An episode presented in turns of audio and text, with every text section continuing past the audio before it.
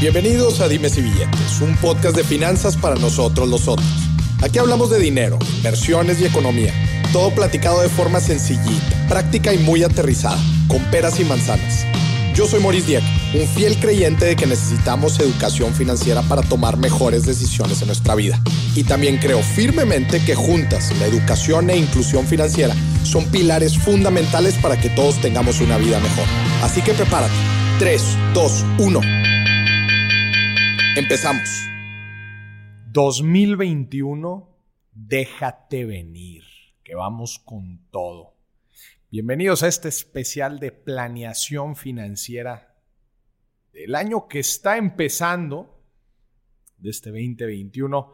Déjame te digo algo, 2021, y quiero que tú lo digas conmigo. Ni creas, ni creas que vas a ser como el 2020. Este 2021 va a ser chingón y te lo estoy diciendo desde ahorita. Y empieza diciéndolo, creyéndotelo, justo como estamos empezando este episodio. Te invito a que lo digas conmigo. Este 2021 lo vamos a agarrar, vamos a agarrar el toro por los cuernos, vas a ver. Y para esto yo te quiero ayudar en este episodio, te quiero ayudar a que hagas un ejercicio de planeación. Acuérdate que tenemos que planear el año para darnos una dirección. Hay gente que me dice, Morí, ¿de qué me sirve planear el año si siempre es un relajo? Siempre sucede cosas inesperadas. Yo sé, yo sé que siempre suceden cosas inesperadas, pero cuando hacemos una planeación, estamos dando una dirección. Una dirección a donde queremos ir. No te estoy diciendo que vas a llegar exacto a como lo estás planeando, pero sí vas a llegar muy cerca si lo planeas porque es esta misma planeación la que te va dando guía de cómo vas tomando decisiones a lo largo de las semanas, a lo largo de los meses. La gente se pregunta, Maurice, no llegué a donde quería llegar. ¿Por qué? Bueno, pues es que no planeaste. No definiste, no aterrizaste, no definiste métricas, indicadores que te fueran diciendo a ti mes a mes si es que tienes que cambiar algo, mejorar algo, dejar de hacer algo. Para eso tenemos un plan. Un plan nos ayuda, es nuestra ruta a los objetivos, a nuestras metas, es la ruta no quiere decir que en esa ruta no nos vayamos a salir o tener una parada inesperada o algún camino inesperado. No quiere decir eso. Pero otra vez el plan nos va a dar guía de hacia dónde estamos tomando, eh, de, de las decisiones que estamos tomando, hacia dónde nos están direccionando. Así que un plan nos ayuda a eso, a darle buena dirección a lo que sea que estemos haciendo darnos guía. Al final de cuentas, lo peor, lo que no quieres es que estemos por ahí de, junio, julio, a mediados de año. Y cuánta gente me dice, oye, Maurice, me siento perdido. No sé si lo que he estado haciendo lo he hecho bien o mal. Pues es que no tienes contra qué compararlo. Y luego no sabes qué tan, qué, tan bien estás haciendo las cosas, ¿no? Pues es que no sabes, porque no sabes contra qué lo estás comparando. ¿Te acuerdas de mi frase favorita? No se puede mejorar lo que no se mide. Bueno, pues es que para hacer la medición tienes que comparar para ver si vas bien o mal. Es como el ejemplo que yo les pongo cuando un, un vendedor, imagínate un negocio ya conmigo, me dice, Moris, vendí 80. Oye, ¿y 80 está bien o mal? Pues no sé, me lo tienes que comparar contra algo, ¿no? Contra lo presupuestado, contra el año anterior, contra el mes anterior, compáramelo con algo. Pues si no, ¿cómo sé cómo voy? Para eso nos sirve también nuestro plan. Moris, ¿cuánto tengo que ahorrar mes a mes? Conforme a plan. Moris, ¿cómo va mi presupuesto? Conforme a plan. Moris, ¿cómo van mis inversiones? Conforme al plan.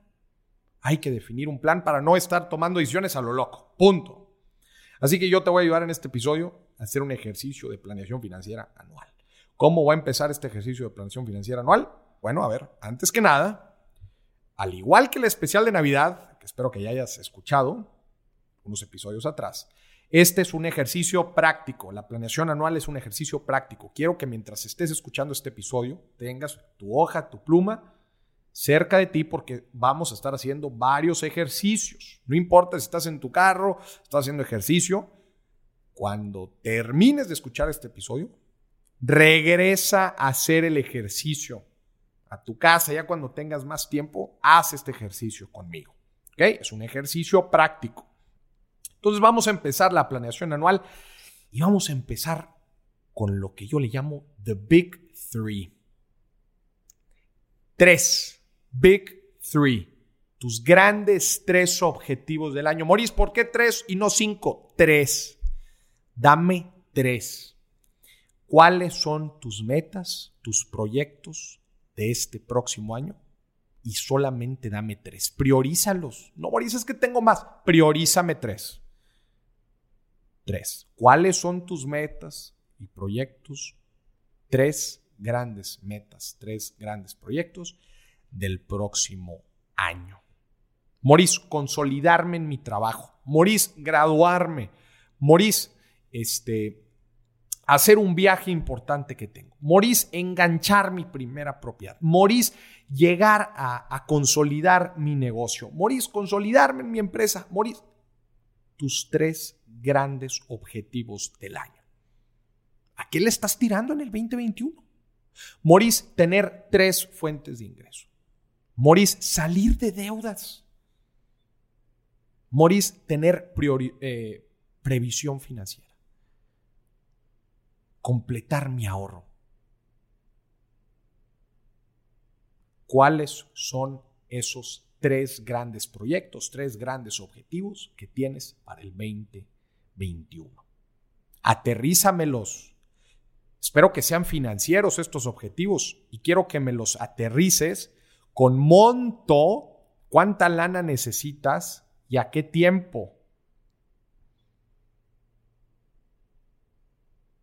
O define métricas. ¿Cuáles son las métricas que te van a decir cómo vas con este objetivo? Maurice, yo quiero que mi negocio en este año se consolide. ¿Qué significa consolidar? ¿Qué es consolidar? No, no, no. Tradúcemelo a ventas. ¿Cuántas ventas quieres estar generando en el año? ¿Y cuánto significa eso en metas mensuales? Ahorita vamos a hablar un poquito de eso. Toda meta debe llevar una métrica para saber cómo vamos con ella. ¿Ok? Entonces, defíneme tus tres grandes objetivos o metas del año. Defíneme la métrica. ¿Cómo vas a saber cuándo, las, cuándo ya la completaste? Y aquí es otra vez con, la métrica, con el indicador, cerramos la, eh, cerramos la ambigüedad de nuestras metas. Oye, Maurice, consolidarme en mi empleo. ¿Qué significa consolidarme en mi empleo? Que obtengas un, un, ascenso, que llegues a vender tanto, que tengas una evaluación dentro de tu, dentro, dentro de tu empleo de tal calificación, que consigas un empleo.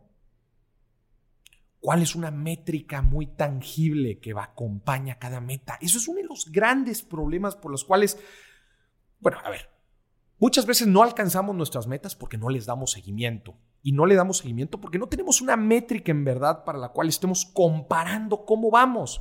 Cuando estamos hablando de metas financieras es muy sencillo. A ver, tú quieres 100 al final del año. Oye, pues si quieres 100 al final del año, pues ¿cuánto necesitas estar teniendo cada mes? Y pues lo que tienes, lo real, lo comparas contra esta meta mensual y es muy fácil saber cómo vamos. El problema viene cuando nos ponemos metas pues no tan no tan financieras, ¿no? En donde la métrica no necesariamente es dinero. Y pues comparar o medir se vuelve un poco más complejo. Y más, pues el irle dando seguimiento a lo largo del año también se vuelve más complejo. Yo quiero que hagas el ejercicio hagas el ejercicio.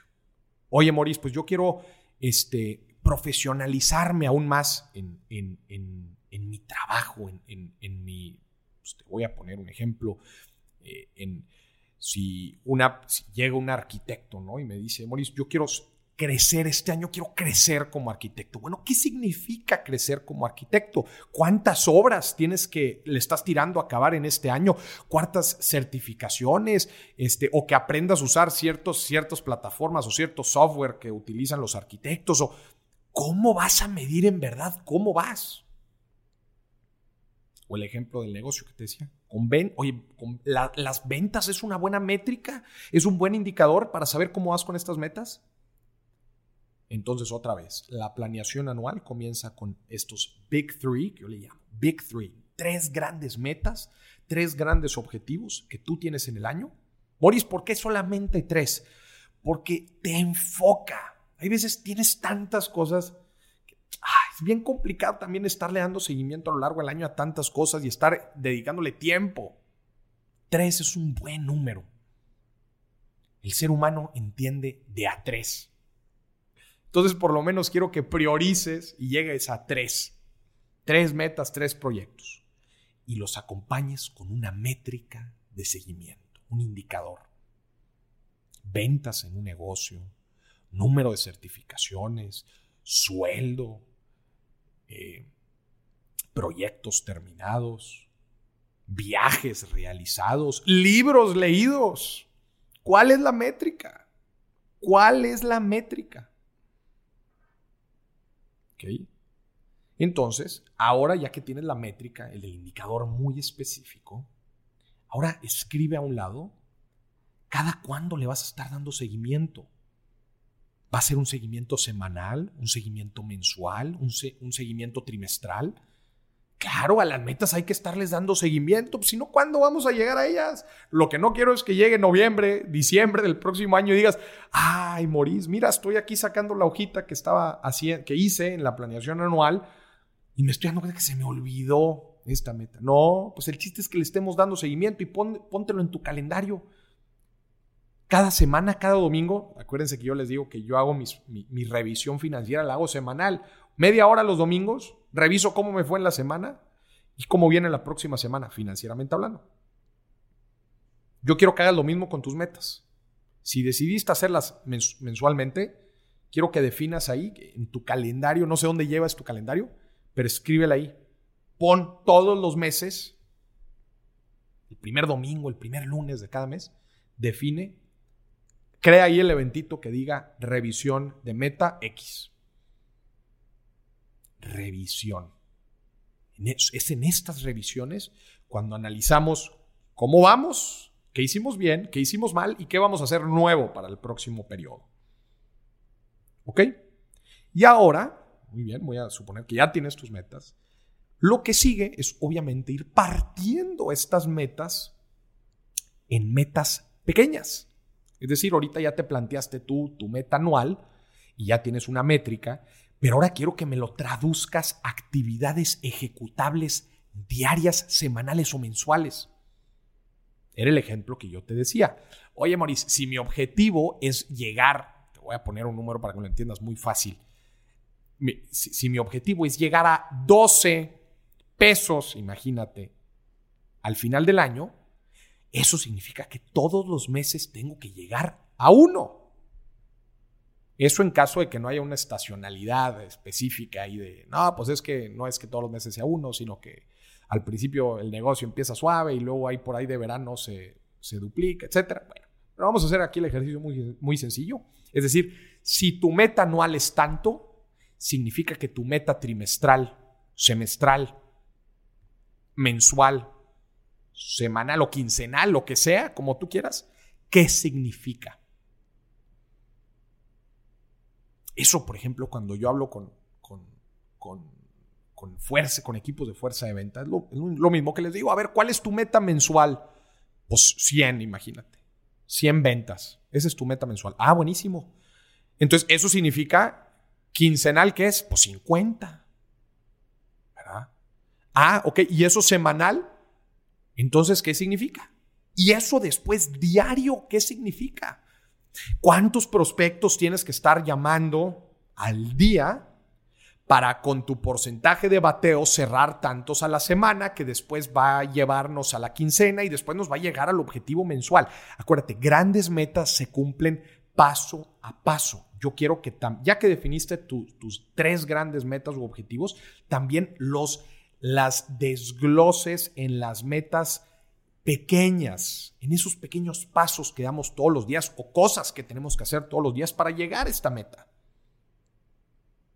Esto nos ayuda a ver una meta que a veces se ve tan grande, se ve alcanzable, porque yo ya sé que tengo que leer dos páginas al día si quiero llegar a leer 10 libros al año.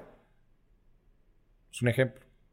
Quizás la meta de 10 libros al año suena mucho, pero si tú lo traduces a páginas diarias, ya se ve mucho más alcanzable. Ese es el fundamento de mi reto financiero. 100 mil pesos en un año, 100 mil pesos puede ser mucho o poco para alguien, pero cuando lo traduzco a metas de ahorro semanal, la gente lo entiende y se le hace muy fácil.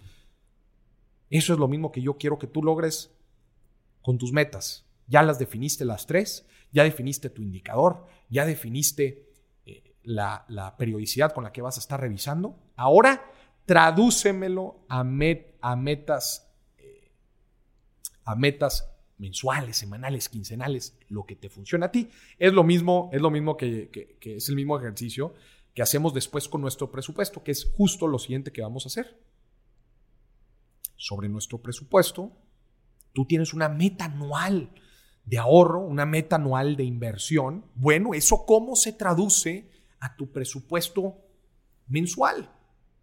Si no tienes una plantilla de Excel que te ayude a hacer este ejercicio de planeación de tu presupuesto, descárgala gratis en mi página www.morisdiac.com y después dale clic en la pestaña que dice Free Stuff y descarga el presupuesto anual. Ahí viene la plantilla de presupuesto anual, es un Excel.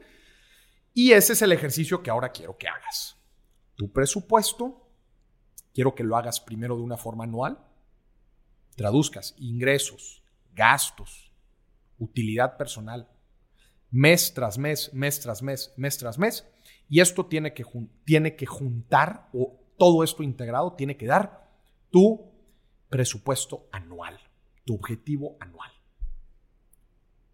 ¿Ok? Esta parte es fundamental para el 2021.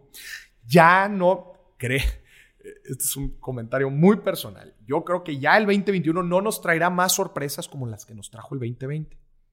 Por lo menos me da tranquilidad pensar eso. Entonces, ya bajo las circunstancias en las que estamos viviendo, tenemos que hacer un presupuesto mucho más acertado de cómo se va a ver nuestro 2021. Así que, punto importante, la planeación anual aviéntate tu presupuesto. Otra vez, descarga una de estas plantillas que están en mi página de internet gratis, www.morisdiac.com, y haz tu presupuesto. Ingresos, ingresos fijos que voy a tener, mi sueldo, todo, todo el ingreso que está bajo contrato, sueldos, intereses de, algún, de, alguna inversión, este, eh, eh, rentas de alguna propiedad que estoy teniendo, ingresos por alguna otra forma que tengas, el ingreso fijo, ingreso variable, comisiones, negocios, todas las otras fuentes de ingreso que también me están dando. ¿Okay? Esa para la parte de ingresos. Y los gastos, los gastos también aterrízalos muy bien. A mí me gusta diferenciarlos entre necesidades y deseos. Todos los, todos los gastos que son necesidades, tu hogar, familia, transporte, gastos personales, todas las cosas que necesitas para operar mes a mes y todas las cosas que son extras. También esas van aparte. Siempre dejo un rubro otros porque siempre nos protegen para esos pequeños gastos que nos acompañan todos los meses y que pues hay veces es muy difícil contemplarlos. Y después es, todo eso te da tu utilidad personal, que es lo que usamos para ahorrar o para invertir. ¿Ok?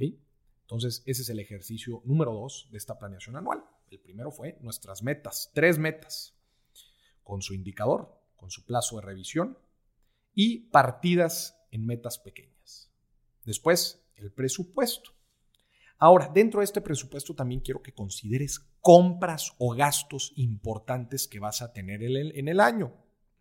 Maurice, fíjate que en el año voy a tener que eh, renovar mi línea blanca, voy a tener que comprar un televisor porque no tengo, este, voy a tener que cambiar mi laptop, voy a tener que este, pues los gastos importantes, que el seguro del auto, eh, que el mantenimiento, que voy a tener que remodelar ciertas cosas en la casa, es, todos los seguros, todos esos gastos importantes, velos previendo desde ahorita. Velos previendo desde ahorita. Considéralos dentro de tu presupuesto. Si, si los tienes bien, bien identificados, ya no te van a tomar por sorpresa más adelante. Pregúntate dentro también de tu presupuesto. Ya vimos que en el 2020 la previsión financiera fue algo importante. ¿Qué vas a hacer relacionado a la previsión financiera? ¿Cómo está tu ahorro de emergencia? ¿Cuál va a ser tu plan para poderlo completar lo antes posible en el año? Tres o seis meses de tus gastos fijos o tus necesidades. Eso es la previsión financiera. ¿Cómo vas a diversificar tus ingresos? Otro fundamento de previsión financiera. ¿Cómo estás con tus seguros? Otro fundamento de previsión financiera. ¿Y cómo le vas a hacer para que tu presupuesto, para vivir por debajo de tus posibilidades, no gastar más de lo que tienes? Otro fundamento de previsión financiera. ¿Cómo vas a endeudarte de una forma sana? Otro fundamento de previsión financiera. No más del 30% de lo que ganas. Y para mí, un buen nivel es el 50% de tu utilidad personal para que el otro 50% lo puedas ahorrar. Entonces, pregunta, ¿cómo te vas a proteger financieramente mejor en este año? Ahora, otro punto, otro ejercicio importante. ¿Qué inversiones vamos a hacer este próximo año? ¿Qué inversiones? Primero partimos del ahorro. Pero ¿qué inversiones importantes vienen el próximo año? Y con inversiones estoy cubriendo visibles e invisibles. Las inversiones visibles o de activos visibles, activos tradicionales. ¿Qué viene el próximo año? Vas a empezar a hacer tu ahorro y eso primero lo vas a tener en CETES, después vas a migrar a otros activos quizás un poco más riesgosos que atiendan otras metas financieras. Vas a explorar las inversiones fintech, vas a invertir en alguna, en alguna este, plataforma fintech, vas a invertir en la bolsa, quieres experimentar los diferentes instrumentos que existen en la bolsa, las fibras, los ETFs, vas a invertir en un fondo de inversión, vas a hacer alguna inversión inmobiliaria. Acuérdate que tus inversiones, como yo siempre lo digo, tienen que ir de la mano con tus metas financieras. ¿Qué viene el próximo año? ¿Por qué estoy dejando las inversiones hasta acá? Porque para mí lo primerito es la previsión financiera. Después ya vienen las inversiones. ¿Qué inversiones importantes vas a hacer este próximo año? Este próximo año es de recuperación en muchos sentidos. Claro que se van a dejar venir muy buenas oportunidades. Las empresas ya habrán hecho sus planeaciones. Los presupuestos ya se debieron ver ajustados. La nueva dinámica ya está. Ya está la nueva dinámica. ¿Qué negocios interesantes crees que se puedan hacer dada la nueva dinámica digital que existe?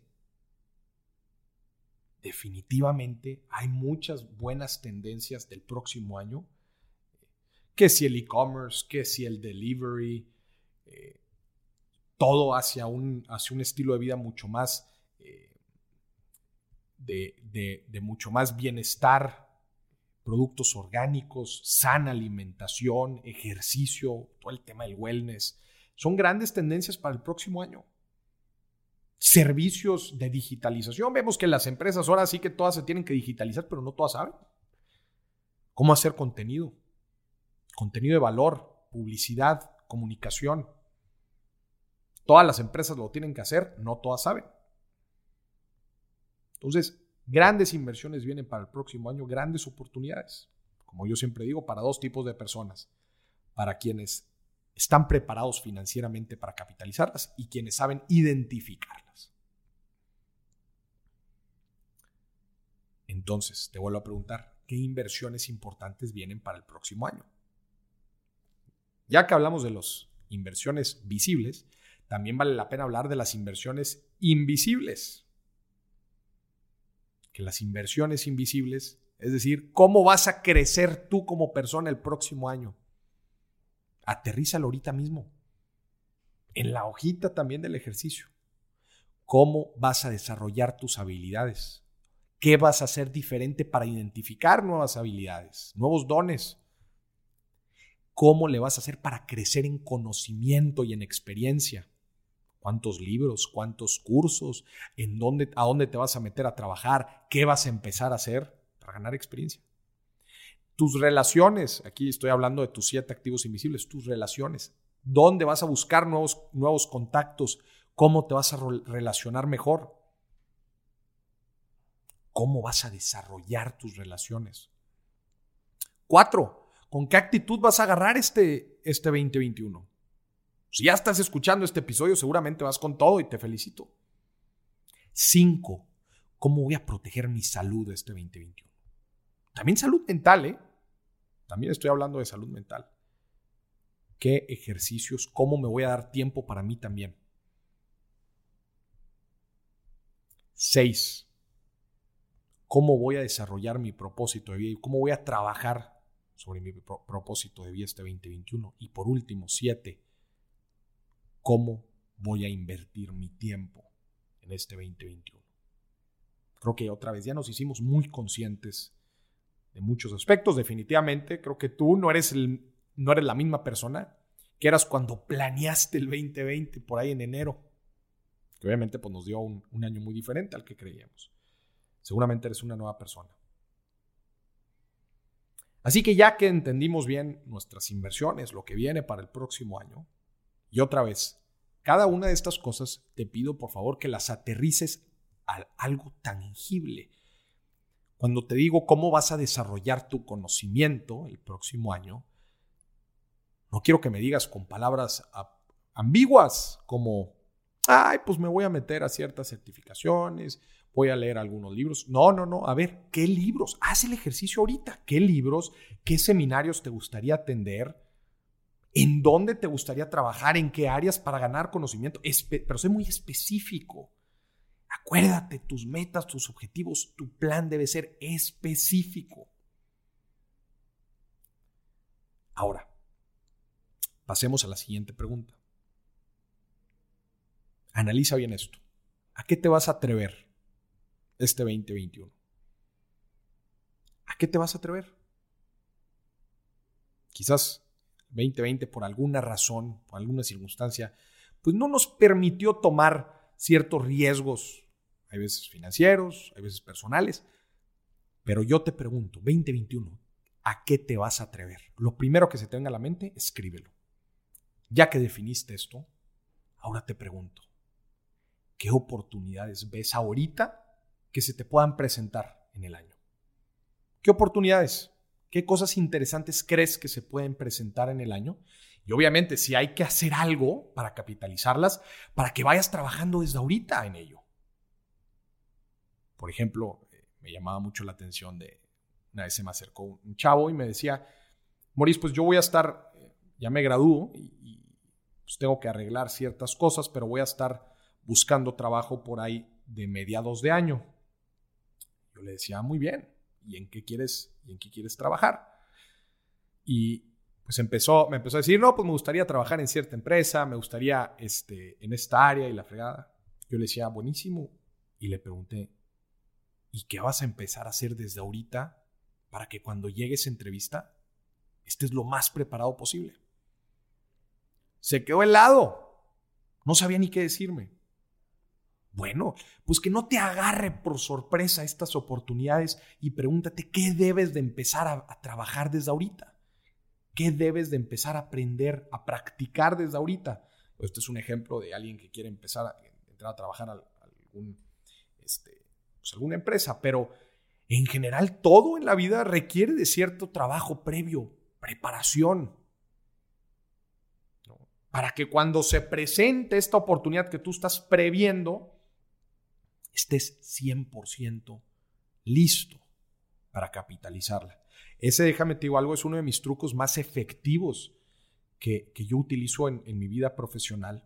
Yo me voy a juntar con alguien y antes de juntarme con esa persona, yo la estudio. Oye, ¿a qué se dedica? ¿Qué hace? ¿Cuál es el objetivo que tiene esa persona para esa reunión?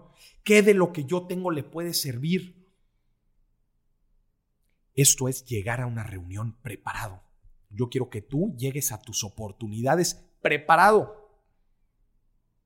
Si llegas preparado, ya hiciste la mitad del jale. Ahora, así como estamos previendo las oportunidades, cosas interesantes que queremos que se den en el año. Y ojo, eh, tampoco, tampoco esto es una bola mágica, eh, de tratar de, ay, pues yo creo que se me va a presentar esta oportunidad. No, es también qué oportunidades quiero que se me presenten en el año y para que se me presenten esas oportunidades, ¿qué tengo que hacer yo ahorita? ¿O qué tengo que hacer a lo largo de los meses para que se presenten estas oportunidades? Y así como prevemos oportunidades, también hay que prever riesgos. ¿Qué riesgos veo que se puedan presentar en el próximo año? ¿Ves algún riesgo laboral en tu empleo? ¿Ves algún riesgo en tu negocio? ¿Ves algún riesgo en tu vida? ¿Ves un riesgo en tu salud? ¿Qué riesgos ves y cómo vas a trabajar para preverlos? ¿Ves algún riesgo en tus finanzas, en tus inversiones? Obviamente eso es un ejercicio obligado. ¿Ves algún riesgo con las deudas que traes? ¿Qué tienes que empezar a trabajar desde ahorita para que en el caso de que se presenten, tú estés preparado? Así que analiza oportunidades y riesgos que se puedan presentar en el 2021 y qué voy a hacer yo hoy para trabajar en capitalizar estas oportunidades y qué voy a hacer yo hoy para prever estos riesgos. También, sigamos con nuestro ejercicio. Yo sé que esto, este, quizás ya lo hiciste cuando fue el 31 de enero en la noche, pero quiero que te preguntes cuáles fueron tus propósitos financieros de año nuevo. Aterrízalos también, escríbelos en esta hoja. A ver, quizás en tus propósitos de año nuevo, déjame tratar de, predecir qué dijiste. No, pues que comer mejor, hacer más ejercicio, conocer a mi pareja, no sé qué tanta cosa hayas dicho en tus propósitos de año nuevo. Bueno, pues hoy yo te pido que saques tus propósitos financieros de año nuevo. Y aquí estoy hablando de hábitos, estoy hablando de decisiones, estoy hablando de cosas muy, muy puntuales que afecten tu vida financiera. Escríbemelos ahorita. No tienen que ser 12, 10, 5, los que quieras, pero aterrízamelos ahorita. ¿Cuáles son tus propósitos financieros? Ahorrar todos los meses. Ser más administrado, llevar un mejor registro de mis gastos. No comprar cosas que no necesito. Hacer mis inversiones. Educarme mejor ¿Cuáles son esos propósitos financieros? Otra vez, muy poca gente, bueno, sí, los, típicos propósitos financieros de la gente en Año Nuevo, no, pues ahorrar. No, quiero que vayas un poquito más profundo a eso. Alcanzar tus metas financieras. ¿Cómo las vas a alcanzar? Hábitos. Hábitos financieros. El saber decir que no es un gran hábito financiero. El saber decir que no a invitaciones, a ofertas, a... Es un gran hábito financiero. Así que yo te pregunto ahorita, define tus propósitos financieros de año nuevo. Por último, te voy a dar tres tips para que esta planeación se vuelva una realidad y no una mera planeación. El objetivo de una planeación es que el resultado sea lo más cercano a esta planeación que hicimos o mejor. Así que ahí te va tres tips Número uno, empieza proactivo el año. Ya arrancó el 2021, ¿eh? Ya arrancó, ya arrancó. Empieza fuerte. Esta es una de las grandes recomendaciones que yo le doy a la gente a lo largo de las semanas para mejorar su proactividad. La gente los lunes empieza así, híjole, con una energía muy baja y híjole, apenas va empezando y por ahí de, mediados de semana otra vez ya está más proactivo, ya entra en sintonía, llamémosle en sintonía. ¿Qué no te pasa a ti? Desde enero yo te quiero fino, fino con tus finanzas, fino con tus decisiones, fino con tu energía.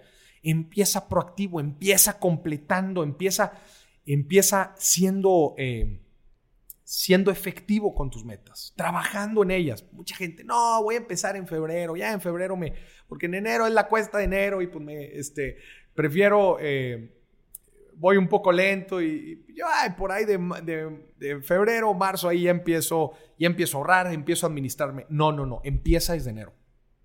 Empieza desde enero, empieza desde el día uno. Entre más rápido empieces, más rápido te estabilizas. Te estabilizas con una, buena, eh, le, llamo yo, con una, una buena dinámica y un ritmo, un buen ritmo financiero. Tip número uno, empieza desde el día uno. Focalízate, enfócate, actívate desde el día uno. Ya vimos aquí cuáles son tus tres grandes metas financieras. Ya vimos aquí qué es lo que tienes que hacer todos los días, quincenas o meses para trabajar hacia esas metas. Empieza trabajando desde el día uno. No lo, no lo reemplaces. Es como cuando alguien dice el lunes, ay, no hoy, no, hoy no voy a hacer ejercicio, voy a hacer ejercicio mañana. mañana martes empiezo. No, no, no, empieza el lunes.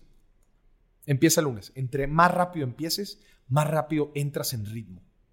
Es el tip número uno. Tip número dos haz revisiones semanales, así como yo le hago. Todas las semanas, los domingos, media hora. Media hora. Aterriza, siéntate, saca tu laptop, saca lo que sea que utilices para llevar el registro financiero y analiza qué hiciste bien la semana pasada y qué ibas a hacer mejor la próxima semana. Todas las semanas. Media hora, no te pido más. Media hora. Vas a ver cómo te va a cambiar tu vida financiera si todas las semanas le dedicas media hora a analizar qué es lo que has hecho bien, qué es lo que has hecho mal y qué vas a hacer nuevo la próxima semana. Te lo aseguro. Ese es el tip número dos. Y tip número tres. Todo lo que vimos aquí, todos los ejercicios que hicimos aquí, todo, todo, todo, escríbelo. No tiene que ser a mano, puede ser en tu compu, yo lo llevo en mi Excel pero sí aterrízalo, que, no se quede como ideas o pensamientos en tu cabeza, que no se quede ahí. Aterrízalo. Si tú aterrizas tus metas, hay estudios que dicen que, que mejora muchísimo tu probabilidad de que logres tus metas cuando, cuando las escribes. Te lo pido por favor, si tus metas son importantes en tu vida, no las dejes ambiguas, aterrízalas. Y como te dije, además, cuando las estés aterrizando, materialízalas en cosas que se puedan medir y comparar. Vas a ver que te van a ayudar mucho a ser más efectivo.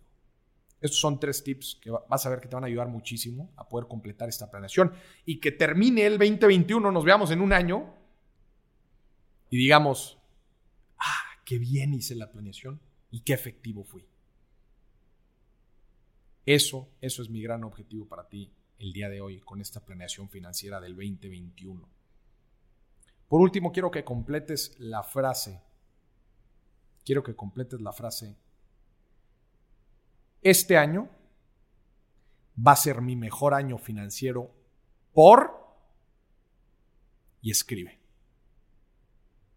Este 2021 va a ser mi mejor año financiero por y escribe por qué. ¿Por qué va a ser? Decrétalo. ¿Por qué va a ser tu mejor año financiero el 2021? Decrétalo desde ahorita. Y escríbelo en tu hoja. Este 2021 va a ser mi mejor año financiero por...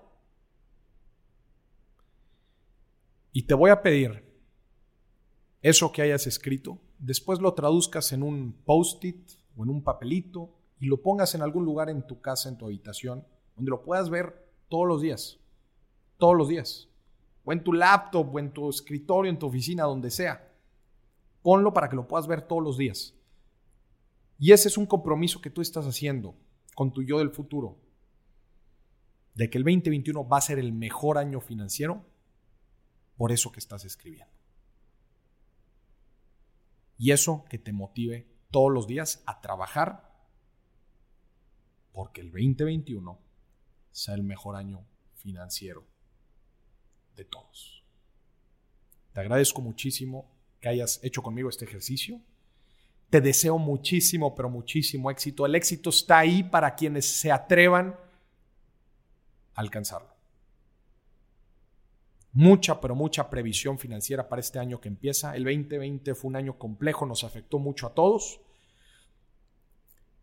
Y el 2021 debe ser un año para capitalizar, para salir de la cual sea que sean las dificultades o los embrollos en los que el año pasado nos hayan metido y para salir y sacarlo mejor. He escuchado historias padrísimas de gente que se ha renovado, que se ha reinventado y que entran a un 2021 como nunca en su vida.